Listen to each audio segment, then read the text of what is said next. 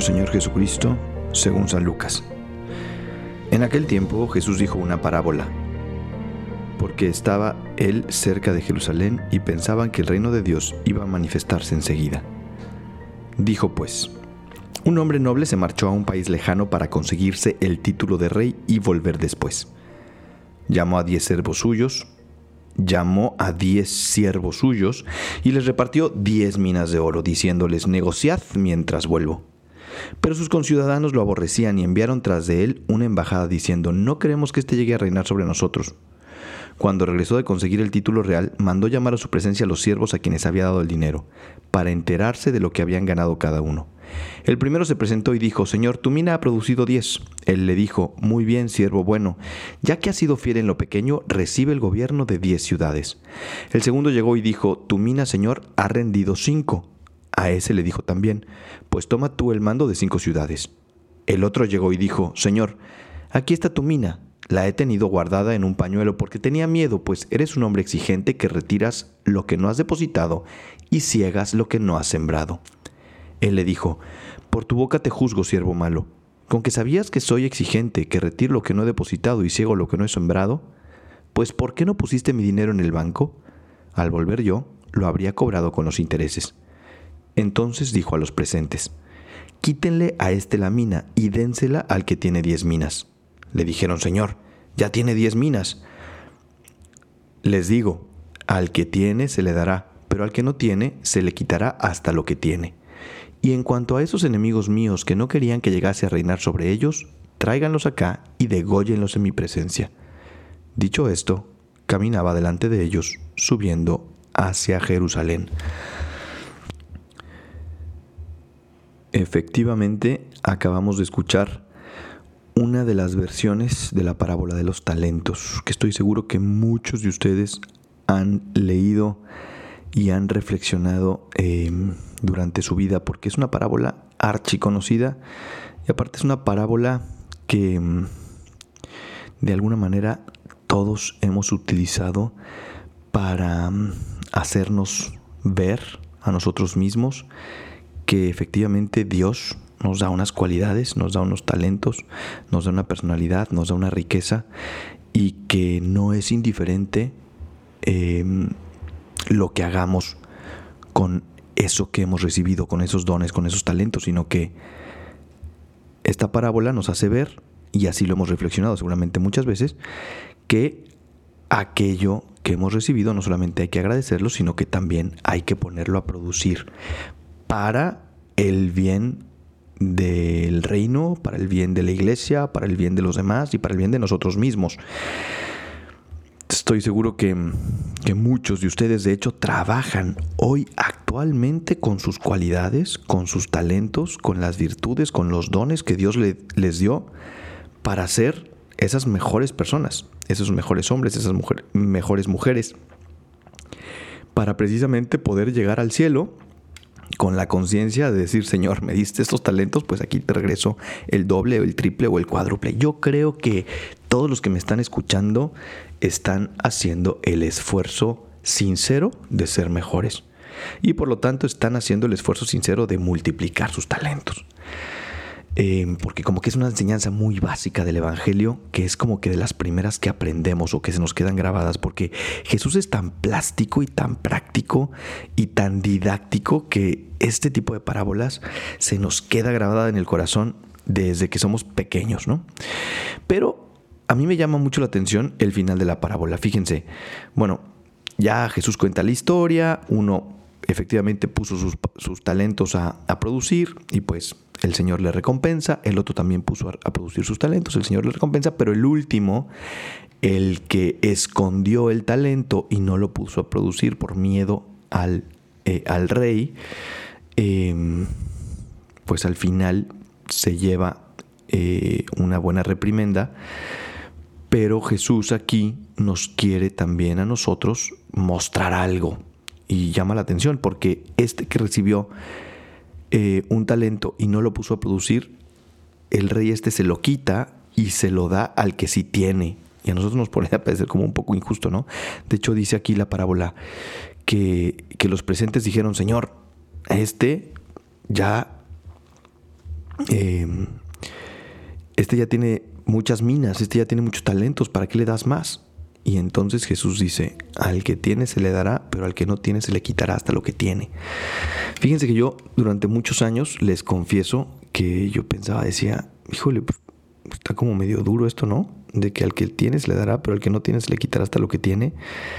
Y, como que son esas partes del Evangelio que mejor te las saltas o que no quieres así como que explorar mucho porque dices, pues a lo mejor el Señor pues, se equivocó o andaba de malas. Eh, ese día mm, los discípulos no le dieron de desayunar, no sé, pero como que era una parte del Evangelio que a mí me costaba trabajo pensar cómo al que tienes le va a dar más, pero al que no tienes pues se le va a quitar hasta lo que tiene.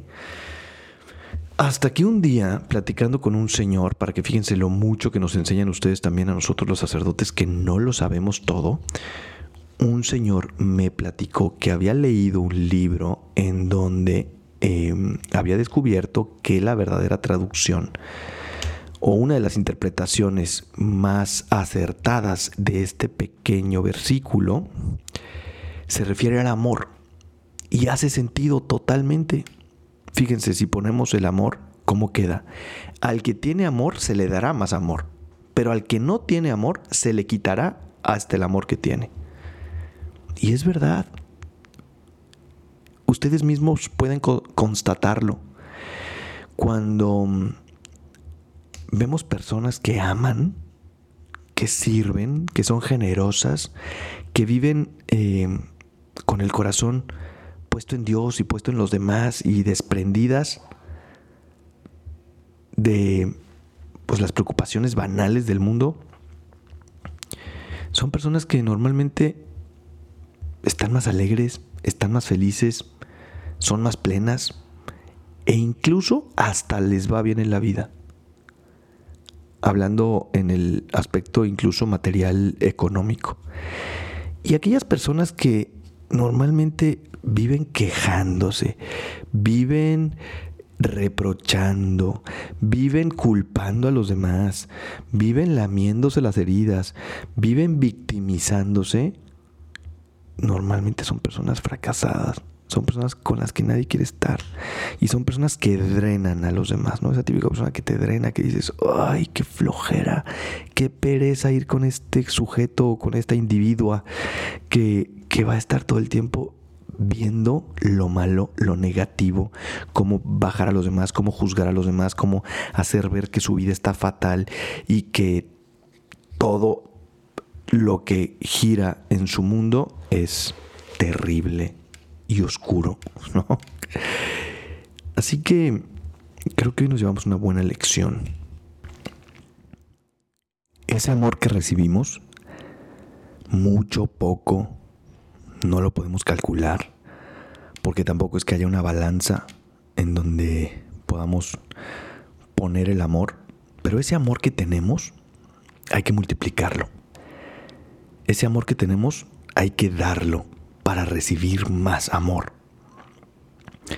Así que hoy es un buen día para, para comenzar a dar el amor que tenemos, de manera que se empiece a multiplicar en nuestra vida. Y dar el amor que tenemos en lo concreto, con nuestra actitud, con nuestro gesto corporal, con nuestra cara, con nuestra amabilidad, con nuestras palabras, con nuestra bondad, con nuestra sonrisa, con el eh, las buenas formas, las buenas maneras, con la educación, con la paciencia, el darnos a los demás, el ayudar, el tender la mano, el preocuparnos por los necesitados, por los enfermos, hacer una llamada, buscar a esa persona que está sola o a esa persona que a lo mejor está pasando por un problema, ver cómo podemos ayudar a los de a nuestro alrededor, ver cómo podemos servir, en fin. Dar amor es em, la garantía de que podemos recibir amor. En la medida en que nos entreguemos a los demás, en la medida en la que seamos generosos, vamos a recibir más de parte de Dios, porque Él no se deja ganar en generosidad. Es algo que siempre le digo a los jóvenes, ¿no? El Señor es muy competitivo y nunca se deja ganar en el amor, nunca se deja ganar en la caridad, nunca se deja ganar en la generosidad, de manera que si tú das, Él te va a dar más. Él te va a dar el ciento por uno. Siempre va a darte más. Así que esta frase última del Evangelio, que al que tiene se le dará, pero al que no tiene se le quitará hasta lo que tiene, ojalá que nos sirva para que entendamos que tenemos que dar ese amor que tú y que yo tenemos en el corazón. Y así se multiplicará nuestra vida, y así se multiplicará en la vida de los demás, y así saltará ese amor hasta la vida eterna, y serán los talentos con los que lleguemos un día al cielo. Bueno, pues aquí les dejo una vez más estas reflexiones. Eh, ya saben que pueden compartir este podcast de qué haría Jesús con sus familiares, con sus amigos en sus redes sociales. Yo soy el Padre Gabriel Abascal. Me pueden seguir en Instagram como Padre Abascal, en Twitter como P. Que Dios les bendiga. Perdón si este podcast salió así medio. Eh, ando medio mormado porque tengo una alergia. Ustedes no son nadie para saber lo mío, para contárselos, pero tengo una alergia como desde la infancia que se llama rinitis, que no se me quita, que es hereditaria y este podcast como que lo, lo grabé en pedazos porque de plano estaba muy mal. Pero bueno, que Dios bendiga, gracias.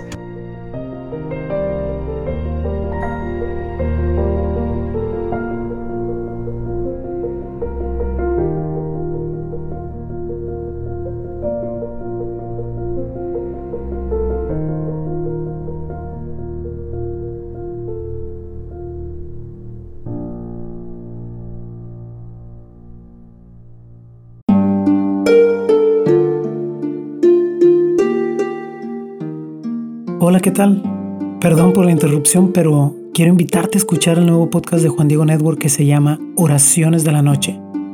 Ahí te voy a acompañar antes de dormir, así que no tienes excusa para no escucharlo. ¿Y qué vamos a hacer? Pues yo te voy a ir guiando para que te relajes, te prepares para dormir y haremos una oración juntos. ¿Qué te parece? ¿Nos vemos pronto entonces? Escúchalo en tu plataforma favorita. Solo sigue el link en los show notes de este episodio. Oraciones de la noche. No lo olvides, ¿eh? Nos vemos pronto.